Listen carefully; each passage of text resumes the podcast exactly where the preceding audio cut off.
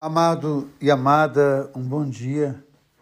Quantas lições nós podemos absorver deste texto da celebração de hoje, ou destes textos que nós temos em mãos para rezar, refletir e colocar diante deles a nossa vida e colocar na nossa vida esses textos.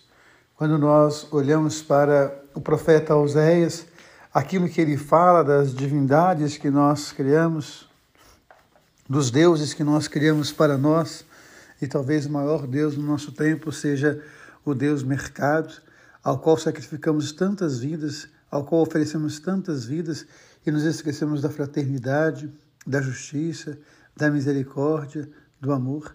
Há tantas pessoas que andam endemoniadas por aí porque elas não conseguem se adequar a esse Deus mercado e são sufocadas, oprimidas e são assassinadas todos os dias e quando eu digo de assassinar, eu não penso apenas no corpo, eu penso na vida que é perdida. Então é muito interessante quando nós olhamos para o profeta Oséias, a sua força profética, a violência profética com que ele vai anunciar, assim também como fazia o profeta Amós. São dois profetas muito próximos. E Oséias vai falar também dessa prostituição, da prostituição que nós fazemos muitas vezes, nos entregando a essas divindades e nos esquecendo do Deus da vida, o Deus que oferece a vida, o Deus que nos dá a salvação. E é bonito quando nós olhamos para o Evangelho e Jesus vai tirar o demônio de um homem que não podia falar.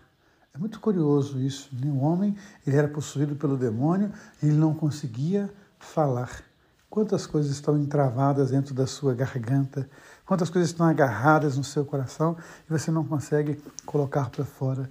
Você se sente um prisioneiro de você mesmo, das misérias, das angústias, das opressões que a sua alma tem carregado há tanto tempo. E é interessante olhar para Jesus, que é um homem livre e libertador, que não aceita nenhuma forma de opressão contra o ser humano. Então é muito bonito quando nós olhamos para esses textos e eles falam para nós. E é mais interessante ainda os religiosos não aceitarem Jesus e dizer que ele faz isso em nome do demônio. É pelo príncipe dos demônios que ele expulsa os demônios. Mas Jesus não se prende a isso. Ele continua fazendo a sua missão, anunciando o reino e ele tem compaixão, porque muitas vezes nós somos como ovelhas sem pastor.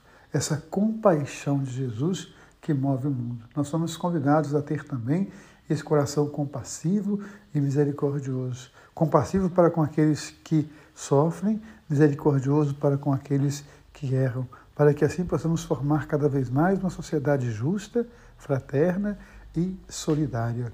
E o final, Jesus pede que nós precisamos buscar operários para nesse, para o serviço da vida, operários que de fato se interagem operários que de fato têm um compromisso com a vida maior. Porque Deus ama você, Deus ama em você. Amém.